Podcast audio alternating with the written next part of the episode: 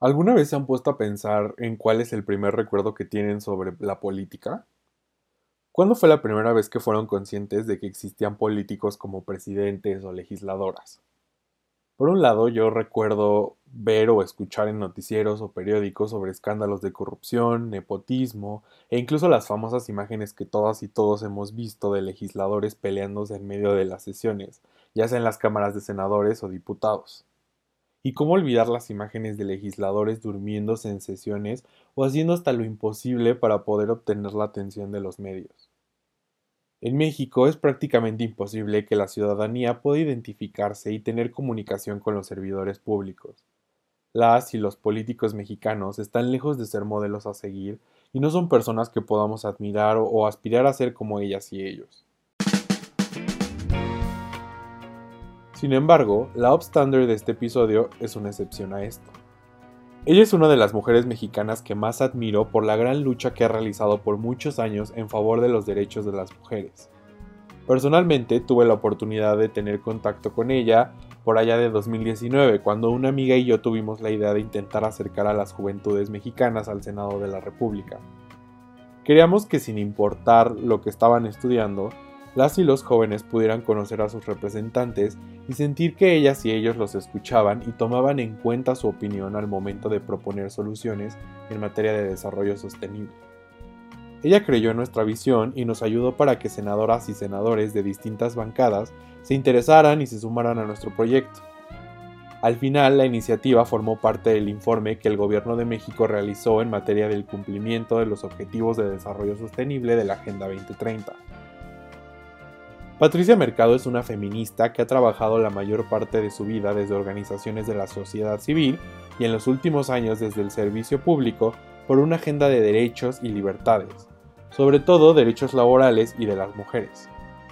En 2006 fue candidata presidencial por el Partido Alternativa Socialdemócrata y Campesina.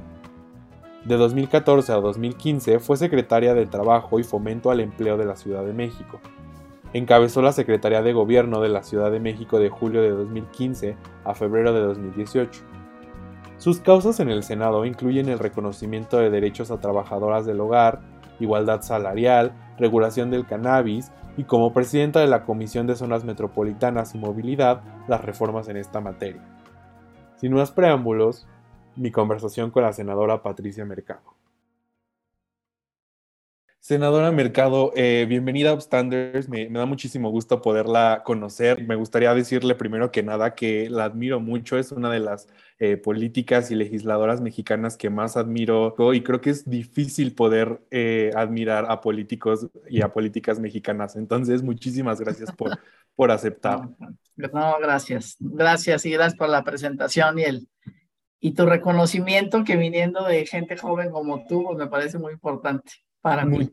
No, hombre, muchísimas gracias. Eh, me gustaría hacerle, la primera pregunta es algo que siempre les pregunto a las y los invitados, porque creo que a los jóvenes nos da una perspectiva de cómo es que podemos construir nuestras carreras y cómo es que muchas veces pensamos que las personas tienen sus vidas arregladas cuando en realidad no es así. Y me gustaría preguntarle cómo es que usted decidió iniciar en la política y si siempre supo que quería dedicarse a, legislar o a estar en una, en, en una administración pública. Bueno, primero es la primera vez que soy legisladora. Yo acabo de cumplir 65 años, entonces mi objetivo no era un puesto, un lugar, sino participar, ¿no? Incidir en en lograr cambios para aquellas, eh, pues digamos, para aquellas situaciones eh, que me parecía que ahora sigue, como dice Viridiana Ríos, que no era normal, ¿no? Que, que no, era normal vivir de esa manera, injusticias, discriminación, desigualdades. Yo vengo de una familia muy eh, distinta en términos, en términos económicos, ¿no? O sea, había este, familiares con muchos recursos y familiares realmente con mucha pobreza, ¿no? Familia, parte de esa familia eh, finalmente emigró a Estados Unidos. Entonces, esas diferencias a mí nunca, nunca me parecieron eh, eso, normales. O sea, yo siempre las vi, ¿no? Yo siempre las vi desde muy pequeña y, y, y, y sí, no, no, no, no me gustaban.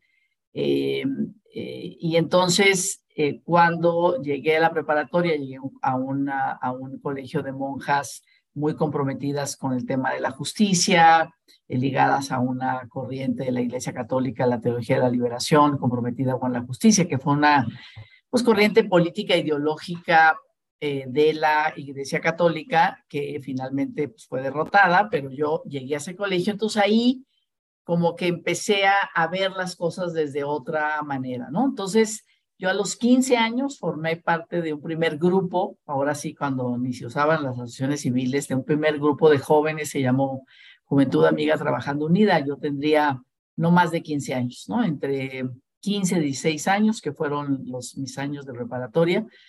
Y, este grupo pues lo formamos en una colonia popular, de, yo soy de Ciudad Obregón, Sonora, en una colonia popular, nosotros éramos de ese colegio de niñas, ¿no? De las más ricas, digamos, yo, yo no era de las más ricas, pero eh, eh, es decir, mi familia era una familia clase media.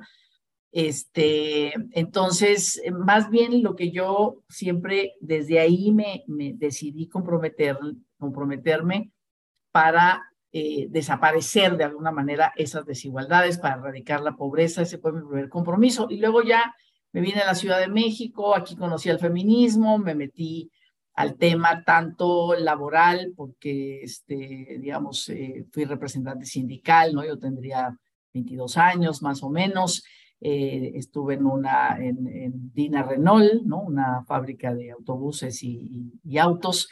Eh, y, ahí pues entré a la cuestión sindical, pero, pero siempre comprometida con el tema de las, digamos, del feminismo, ¿no? Y, bueno, el feminismo me llevó, me llevó a una agenda de no discriminación, de igualdad de oportunidades y de trato, ¿no? De que todas las personas tendríamos que vivir todas nuestras diversidades sin violencia, sin coacción, este, sin discriminación. Y bueno, pues esa es un poco mi trayectoria. Y a partir de ahí, en algún momento, sobre todo en 1988, cuando Cuauhtémoc Cárdenas, Porfirio Muñoz Ledo rompen con el partido de Estado, que era el PRI, eh, y, empieza, digamos, eh, eh, no, no empieza porque había empezado desde el 68 en realidad, pero digamos un, un, un claro, este, una, una, una clara entrada a la democracia, digamos, a una democracia que para mí pues tenía que ser una democracia inclusiva, ¿no? Inclusiva de las mujeres, inclusiva de todos los que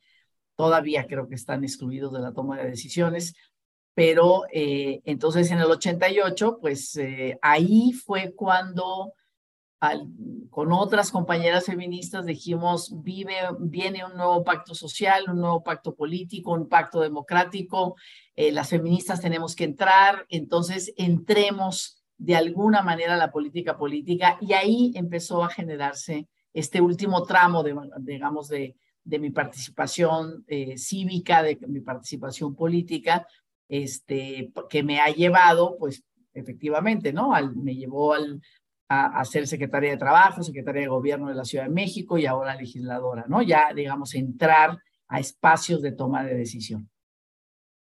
Claro, y eso, eso me parece fundamental porque creo que ha habido un cambio en México y lo platicábamos eh, recientemente con, con, la diputada Marta Tagle.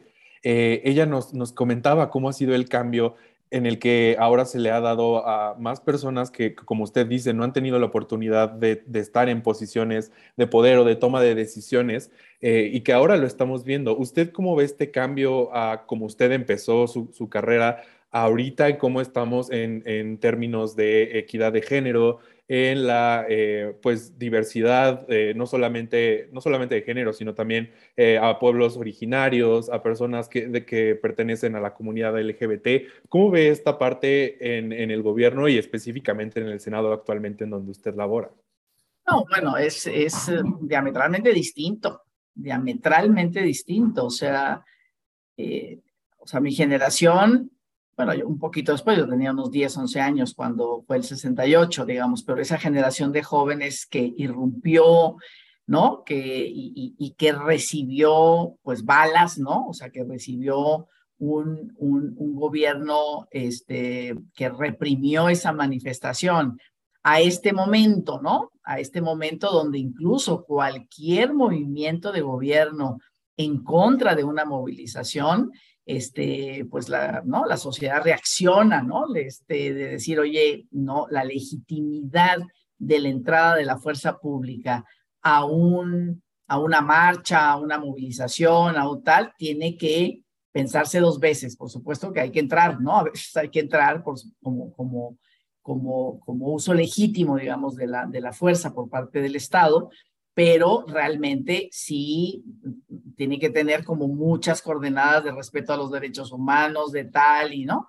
Entonces, digamos, desde, esa, desde ese lugar a, a los últimos, pues estamos hablando casi de los últimos 40 años, de un movimiento cívico que se empezó, eh, empezó muy fuerte en nuestro país, que incluso, ¿no? Primero las organizaciones campesinas, las organizaciones sindicales, las organizaciones urbanas tenían mucho peso, ¿no? Desde ahí se formaron movimientos, pero ya después, digamos, en esta etapa creo, ¿no? Después de la gran reforma electoral del, del, del 96, antes con la ruptura en el 88. Eh, eh, creo que ahí donde empezaron estas reglas democráticas de participación y de reconocimiento de derechos. En el 2011, la gran reforma, ¿no? A los, eh, el reconocimiento de los derechos humanos en el artículo primero constitucional, el reconocimiento de la república como república laica, ¿no? Que eso es tan importante para tener, para garantizar, digamos, un, un Estado y unas reglas de convivencia, ¿no? Que no juzgan, que no discriminan, ¿no? Este, que no tienen, digamos, imponen una sola mirada y una sola forma de vivir, ¿no? Sino que reconoce la diversidad y en esa diversidad, este, el reconocimiento de los derechos. Eh, y luego, pues, pasar estas últimas reglas, ¿no? De la, nosotros, pues, en ese momento eran 10% de mujeres en la toma de decisiones a tener en este momento una, una, este, un reconocimiento a la paridad, 50 y 50%, ¿no? Por supuesto que nos falta, pues nos falta que ese 50% de hombres y de mujeres refleje la, la, la diversidad en el país, ¿no? Por eso pensar siempre de manera interseccional, no es solo mujer, sino también qué pasa con la mujer indígena y la lesbiana y la este, de una religión distinta a la católica, ¿no? Y, y, las mujeres trans, y, es decir, y los hombres trans. Entonces, toda esa diversidad no se expresa, ¿no? Las últimas reglas electorales eh, lo que han dicho es obligan a los partidos a incluir ese tipo de liderazgos, ¿no? Muy claramente para llevar esas agendas a los congresos, a los gobiernos, a los, a los cabildos, ¿no? En los, en los municipios, aquí en la Ciudad de México, las alcaldías. Entonces, sí, yo vengo de, de absolutamente el margen, o sea, el feminismo estábamos en el margen, el movimiento LGBTI estaba en el margen, o sea, son movimientos que vienen irrumpiendo, como el movimiento por la protección del medio ambiente, ¿no? Que también se fortalece en esos últimos 30 años, pero que era pues una agenda que la política y los políticos los veían como agendas muy lejanas, ¿no? Absolutamente lejanas, ¿no? Lo, único que se que estaba presente era la, la, agenda que tenía que ver con la justicia social, ¿no? Pero no, digamos, esta justicia social pensada desde la, la inclusión. Eh, entonces, creo que nosotros ganamos al ganar democracia, ganamos libertades, ganamos derechos y hoy, pues ya en este momento es qué haces con esas libertades, qué haces con esos derechos. ¿Realmente todos tienen acceso a esos derechos o solamente son enunciados en las leyes?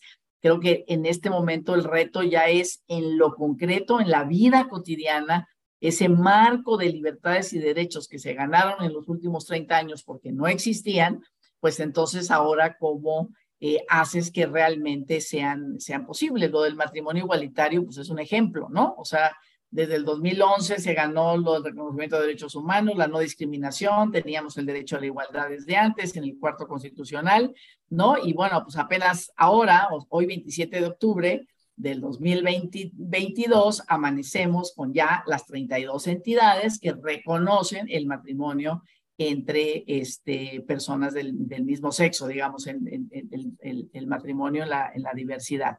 Entonces, pues eh, ya, ya eso ya son cuestiones muy concretas que se van, este, que, que, vivimos en este momento. Entonces, sí, situaciones muy, muy distintas.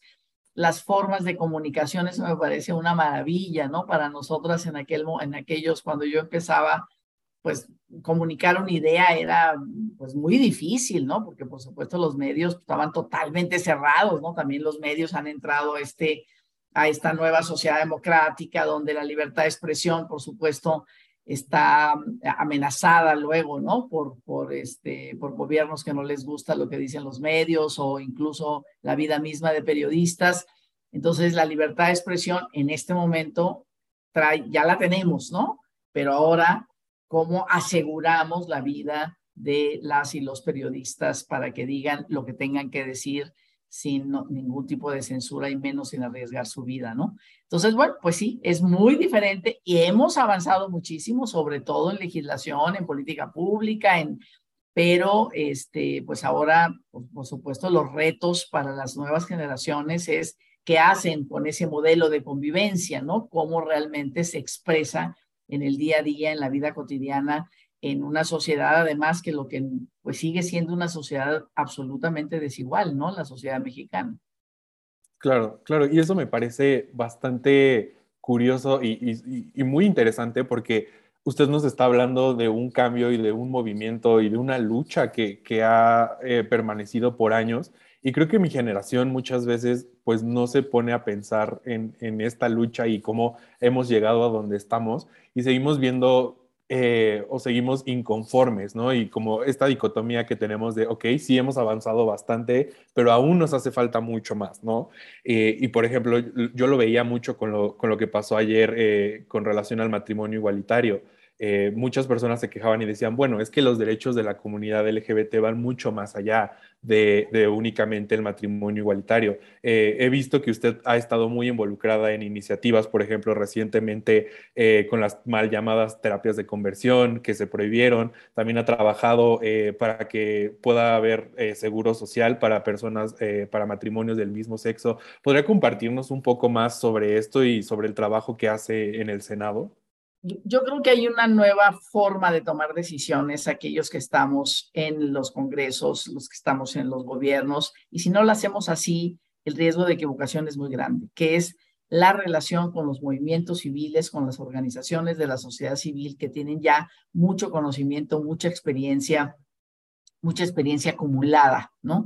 Entonces, esa es, esa es la, la experiencia que yo tengo en, eh, para eh, haber legislado la prohibición de los estos llamados ECOSIG, ¿no? Los esfuerzos para corregir la orientación sexual o la identidad de género en el sentido de estas, estas eh, mal llamadas terapias, ¿no? Que ofrecen cura, ¿no? Cuando no eres una persona heteronormativa, es decir, donde la heterosexualidad es el, es el, es el camino y lo aceptado. Entonces, eh, eh, fue una relación con organizaciones de sociedad civil, sobre, sobre todo con YAG México, eh, con organizaciones de víctimas, ¿no? Este, que, que, hablaron de su experiencia, porque luego los senadores decían, ay, no, esto no existe, ¿no? Así como si esto no se da, ¿no? Pues claro, se da, incluso afortunadamente en esta encuesta, ¿no? Esta encuesta que hace el INEGI, que además, e, esas son las cosas como que, que uno a veces no aprecia, pero que son avances muy importantes. O sea, el INEGI acaba de gastar dinero, invertir presupuesto público en una encuesta sobre orientación sexual, identidad de género, ¿no? Y, en esa encuesta hay 5 millones de personas que dijeron ser parte, digamos, tener eh, eh, parte de esta, de esta diversidad sexual. Y, y 10% de esos 5 millones, a 500 mil personas dijeron haber pasado por, una, esta, por este trato cruel e inhumano que puede implicar tratar de curar algo que no es una enfermedad, ¿no? Entonces, eh, digamos, estos datos nos ayudan porque son tan contundentes, ¿no? Para los legisladores, por ejemplo, decir, oye, pues, a ver, aquí no hay, hay 500 mil personas que pasaron por este sufrimiento, que no es llegar a un consultorio y pues ahí yo te digo y tal, no, no, no, o sea, son digamos, este, por eso Naciones Unidas eh, lanza la, la, la, recomendación, ¿no? De este, prohibirlas, porque este, lo que, o sea, con una, una investigación del relator de derechos humanos es, son realmente tratos crueles, terapias de choque, ¿no? Muy, este, muy duras, ¿no? Que pueden llevar hasta el suicidio a las personas, y entonces eh, tenemos que detener eso y por eso hay que prohibirlo, ¿no?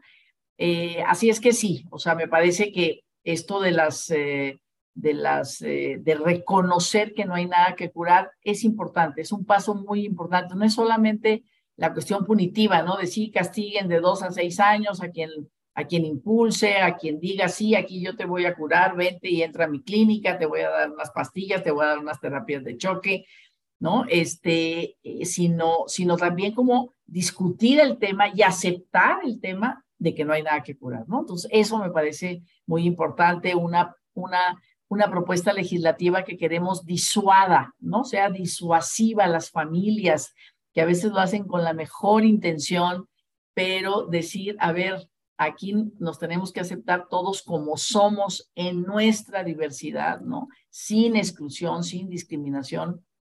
Y bueno, pues yo creo que está, efectivamente, son muchas otras cosas. Estamos discutiendo eh, yo eh, hace unos días que hablaba con diferentes eh, asesores legales, digamos, abogados empresariales, representantes de cámaras, porque hicimos una, hicimos una reforma a la ley federal del trabajo para que empresas mayores de 20 trabajadores incluyeran un 5% de personas con discapacidad, que el INEGI habla de 20 millones de personas, digamos, en una, en una eh, como, como descripción muy amplia, digamos, de la discapacidad, ¿no?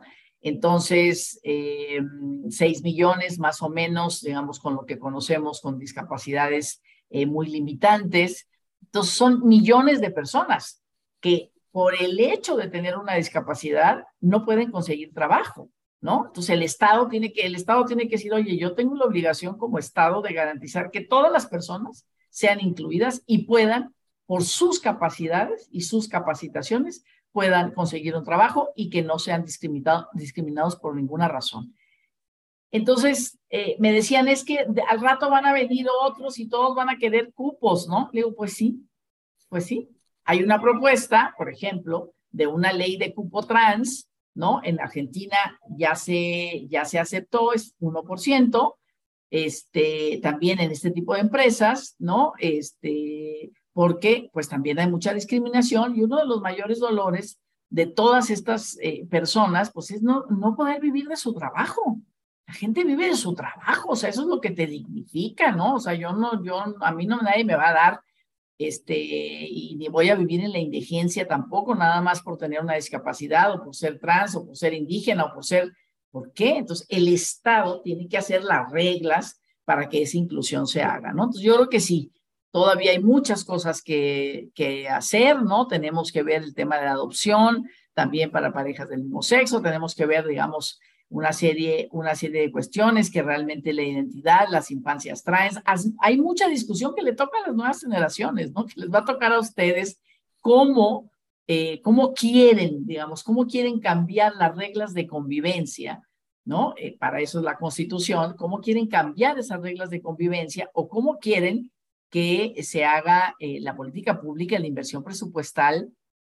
Termino, eh, hay una organización en, en, Guanajuato, eh, Juan Pablo este, Delgado, se llama su, su, dirigente, que fue candidato a la presidencia municipal de León, y acaban de ganar, acaban de ganar que el municipio no, que el Estado, acaban de ganar que el Estado, no, que el municipio, el municipio de León, destine presupuesto público para la población LGBTI, ¿no? Que puede ser, pues, no sé, ¿no? Este, servicios de salud, que pueden, pero que tiene que, este, hacer eso, porque, pues, realmente si no hay inversión pública, pues por más que te digan, sí, yo respeto tus derechos, pero pues si no inviertes para que yo pueda gozar de esos derechos, pues en realidad estás haciendo demagogia, ¿no? Entonces, bueno, pues yo creo que ahí, ahí, ahí van todas estas, digamos, nuevas agendas importantes de, sobre todo, digamos, de las nuevas generaciones de jóvenes.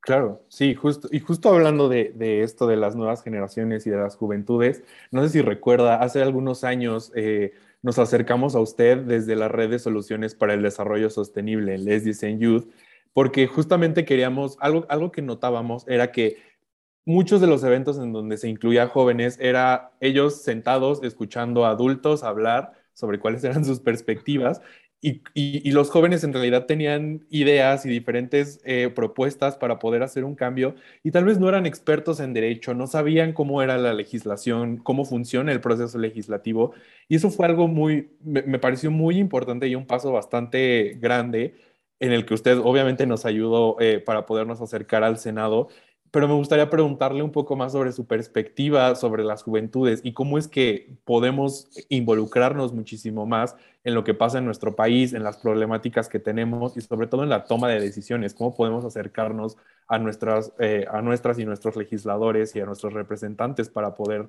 eh, pues hacer algo al respecto. Pues mira, yo creo que en este momento la comunicación es directa, ¿no? Los jóvenes están manejando todas las nuevas tecnologías de la comunicación y la comunicación es directa. Los legisladores, los funcionarios públicos, estamos en una vitrina, o sea, nos pueden ver qué decisiones tomamos, qué se está discutiendo, la información, la información está democratizada, la tienen y entonces de ahí a decidir actuar, ¿no? Como efectivamente organizaciones como la, que, la que planteas. Entonces, por ejemplo, eh, llegaron al Senado, está eh, una eh, organización. El hecho es que nos propusieron hacer un parlamento, un parlamento juvenil sobre la agenda LGBT, ¿no? Estuvo extraordinario, hasta de tiempos, o sea, exacto, ¿no? 10, 10, 10, 15, 10, 20. Se presentaron 16 propuestas legislativas, hubo seis meses de preparación mesas de trabajo para elegir una propuesta del mismo tema, ¿no? Y bueno, el, el Senado nos comprometimos a presentar esas iniciativas y a trabajar por esas 16 iniciativas. Una de ellas, por ejemplo, la reforma constitucional, porque la reforma constitucional, el primero constitucional, dice eh, que todas las personas no tienen todos los derechos humanos reconocidos según tal y tal y su preferencia sexual. Entonces, no es una preferencia, es una orientación. Entonces, cambiar ese lenguaje a orientación, este, porque cuando se hizo esa negociación, pues sí, finalmente se pensaba que se podía curar, ¿no? Entonces, si tú prefieres otra cosa que no sea la heterosexualidad, entonces yo puedo ayudarte a que no lo prefieras, ¿no? Entonces, la, la palabra preferencia en realidad es una negociación con los grupos conservadores y las posiciones más digamos, anti esta agenda, ¿no? Entonces, es una orientación, orientación sexual e identidad de género. Desde esa propuesta hasta cuestiones de seguridad social, de trabajo, de movilidad, en fin. Entonces, eh, esta, la semana pasada hubo también un Parlamento Juvenil en el Senado, ¿no? Son convocatorias abiertas y tal. Yo creo que todos aquellos, digamos, todos aquellos jóvenes que eh, quieran eh, participar como en política, quieran participar en lo público, quieran incidir en la, en la toma de decisiones. Bueno, como decía, el canal del Congreso cada vez está más presente. Este, por supuesto, también el, el gobierno, pues, ¿no? Tiene el, el, IMED y está el canal 11 y el 22, digamos que son canales más públicos este, que tienen la información y además los medios están muy presentes, ¿no? Los medios están presentes ahí todo el tiempo. Yo creo que hay que informarse para ver dónde se quiere incidir. La agenda es amplia, aunque me parece que para estas nuevas generaciones tienen dos retos. Un reto es, somos una de las economías más grandes, más fuertes del mundo, estamos entre el 15, el 16, el onceavo lugar, y sin embargo somos de los países, de los tres países más desiguales del mundo. O sea, esa riqueza no se distribuye, ¿no? Está concentrada. Entonces, no hay movilidad social, ¿no? Y segundo, el eh, la protección al medio ambiente, hacerle frente al cambio climático, ¿no? ¿Cómo? O sea, porque luego se, se habla de, necesitamos crecimiento económico y desarrollo económico. Sí, pero espérense, no cualquier desarrollo económico, no cualquier crecimiento. Tiene que ser un crecimiento que genere empleos, sí, pero esos empleos tienen que ser con derechos y dos, un crecimiento que no deteriore el medio ambiente. Lo que tú le sacas a la naturaleza, se lo tienes que regresar de alguna manera, ¿no? Entonces, me parece que son dos, digamos, e, eso fue lo que nosotros no nos ocupamos, ¿sí me explico? O sea, mi, mi generación abrió derechos, abrió libertades, e hicimos programas contra la pobreza, pero ahí nos quedamos. ¿no? O sea, son programas que no están sacando a la gente de la pobreza, la están dejando ahí, ¿no? Porque la economía, pues no está generando buenos empleos que realmente, ¿no? Con, con, con, con eh, empleos con derechos, con buenos ingresos, ¿no? Sino que hay una decepción muy grande de la juventud, decir, yo estudié y no encuentro trabajo. Y si encuentro, pues encuentro uno de salario, en este momento afortunadamente ya el salario mínimo está mejor, ¿no? Alrededor de 6 mil pesos, este, o, becas, ¿no? Para, entonces dices, hay una, hay una desilusión grande, ¿no? Entonces me parece que esos son retos muy importantes en este momento, o sea, todo el reconocimiento de derechos y libertades, derechos humanos y tal, cómo los vives, ¿no? Cotidianamente, este, el tema de la protección, de, hacerle frente al cambio climático, que, que hay una alerta en ese sentido, y el tema de la desigualdad, que la desigualdad no es solamente riqueza y pobreza, sino esto que yo te decía, si, si los empleos que se generan se, se generan no con muchos derechos, pero además no pueden entrar ni los indígenas, ni las mujeres, ni las personas LGBT, ni las, o sea, entonces tienes un montón de, de, las personas con discapacidad, tienes un montón de personas fuera de la, de la posibilidad de acceder, ¿no? Este, ok, nosotros ganamos libertades sexuales, pero en este momento tenemos mil, mil chicas menores de 19 años, mil que diariamente tienen una criatura. Entonces, esas chicas, o sea, la libertad sexual se está viviendo, ¿no? Hay vida sexual en la juventud, pero los chavos, pues la viven y siguen su vida.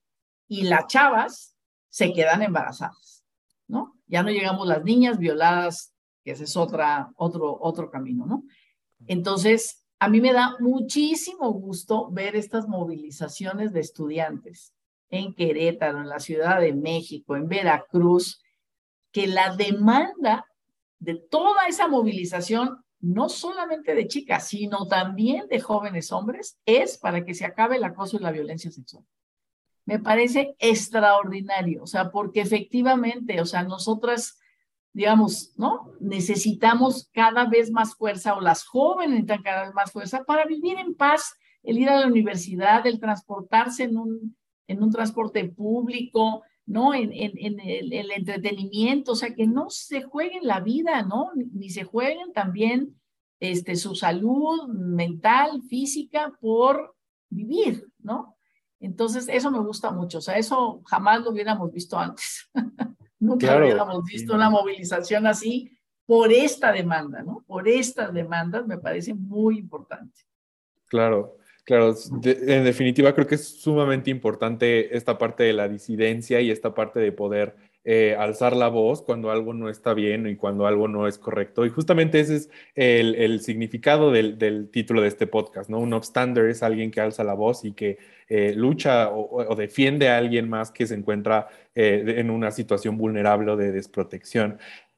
senadora Mercado, ya por último, algo que le quiero reiterar bastante y que, y que es muy importante para mí y que creo que para nuestra generación es que en México es muy difícil poderse identificar y poder admirar a servidores públicos y a políticos y a políticas. Creo que es muy difícil que podamos decir, esta persona me representa, esta persona en realidad está haciendo algo por mi comunidad o por mí. Y creo que usted es la excepción y es alguien a quien podemos admirar y a quien podemos decir tiene una trayectoria amplia. Digo, es una de las eh, siete mujeres que se ha postulado a la presidencia eh, aquí en México. Eh, es la persona, es la mujer que más ha tenido votos para, para este puesto. Entonces, la verdad es que creo que, creo que es bastante obvio que, que admiramos muchísimo su, su, trayectoria y lo que hace y el trabajo que, que hace día a día en, en el Senado. Creo que es bastante valioso. Y me gustaría preguntarle ya por último, ¿qué le recomendaría a las y los jóvenes eh, hacer cuando se sienten eh, que tal vez la situación del país es difícil, cuando ve las noticias día a día, no solo lo que está pasando en México, sino en el mundo? Eh, ¿qué, es lo que les recomendaría hacer? cuando quieren seguir su carrera y quieren hacer algo por su país o por su comunidad, pero ven todo todas estas dificultades y todo lo que está pasando y sienten que que es difícil y que, que tal vez podría ser imposible eh, hacer un cambio. Yo lo que les recomiendo es hacerlo en colectivo. Eso me parece lo más importante. Localizar a otros, a otras, a otros, este, que, que, que, que les duela lo mismo, porque a cada quien le va a doler cosas distintas. No es lo mismo si eres un joven en una comunidad rural que si eres un joven en una zona eh, urbana marginada o en una zona urbana de clase media este, en fin, ¿no? Nuestras, nuestras vidas y lo que nos duele puede ser distinto, pero todo lo que nos duele en términos de, de, que lo que vemos, digamos, que produce esa situación, decir, no me gusta, decidir intervenir, conectarse con otras personas, o sea, hacerlo en colectivo me parece importante, saber, yo creo que el, el, nunca como ahora hay tanto conocimiento, o sea, no, no la respuesta fácil, ¿no? Porque ya no hay respuestas fáciles, porque hay tanto conocimiento que a lo mejor lo que a ti se te ocurre, pues ya se probó en otro lado y no funcionó como, ¿no? Para no perder el tiempo, creo que no tenemos tiempo de perderlo y menos ustedes. Entonces, saber, estudiar, o sea, hacerlo en colectivo, estudiar en colectivo el problema, ver como qué posibles soluciones, generar en, en todo el, digamos, el ambiente comunicativo incidir en la, en la, en la propuesta, eh, conocer a sus representantes, ¿no? Si son de un estado, si son diferentes estados, quién es el senador, quién es la senadora. Este, de verdad es muy importante ahora que, que, este, que estamos en esta, en, ya esperemos que ya se pueda votar lo de aumentar, después de 50 años de tener seis días de vacaciones, aumentarlo a 12. A mí varios senadores, senadores me han dicho, oye, Patricia, qué bárbaro, o sea, me han parado en la calle, me paran en la calle en mi estado para decirme, senador, vote a favor de las vacaciones y tal y tal, ¿no? Están un poco como sorprendidos. Entonces le digo, pues sí, pues porque ya los ciudadanos te están viendo, ¿no? Y, y, y es muy importante. O sea, ese senador, senadora dice, oye, ¿sabes qué? Aquí hay que votar vacaciones porque allá me están diciendo que lo tengo que hacer, ¿no? Y me están, me están siguiendo. Entonces, ver quiénes son sus representantes, no, ya no digamos presidencia municipal, lo que sea, este, el, el, eh, ahora, ¿no? Todos los temas de inseguridad, este, que, que ¿no? Si, si, si, en colectivo, ¿no? ¿Cómo, cómo resolverlo, cómo lo están viviendo, ¿no? No nomás hacerse un ladito para que pase la bala, ¿no? Sino, sino cómo detener esto. Entonces, pues eso, en colectivo, comunicados, estudiar el problema, las, las, las soluciones son más complejas, ¿no? Este, eso no implica hacer cosas abstractas, no, hacer cosas de vida cotidiana, resolver problemas de vida cotidiana. Y, y, yo creo que pues, cada vez más la población joven es la mayoría y que, y que, pues, que sigan generando ¿no? una sociedad de derechos eso me parece muy importante. Derechos alrededor del trabajo, ¿no? Ustedes son los, la nueva fuerza de trabajo. ¿Cómo la quieren hacer, ¿no? con qué tipo de jornadas, con qué tipo de derechos, con qué tipo de seguridad social, con qué tipo de salud en el trabajo y seguridad, o sea, cómo ya el teletrabajo, cómo lo quieren hacer, este, en fin, yo creo que, que si la agenda es muy amplia, muy buena, y bueno, pues hacerlo en colectivo, eso me parece, eso eso no ha cambiado, ¿no? Desde que yo tenía mis 15 años, hice el grupo Juventud Amiga Trabajando Unida, o sea, es hacerlo en colectivo para, para que las cosas puedan suceder e influir en los cambios. Claro, senadora Mercado, muchísimas gracias por el tiempo y por esta conversación. Eh, y pues nada, un saludo. Gracias a ti, Iván. Bye.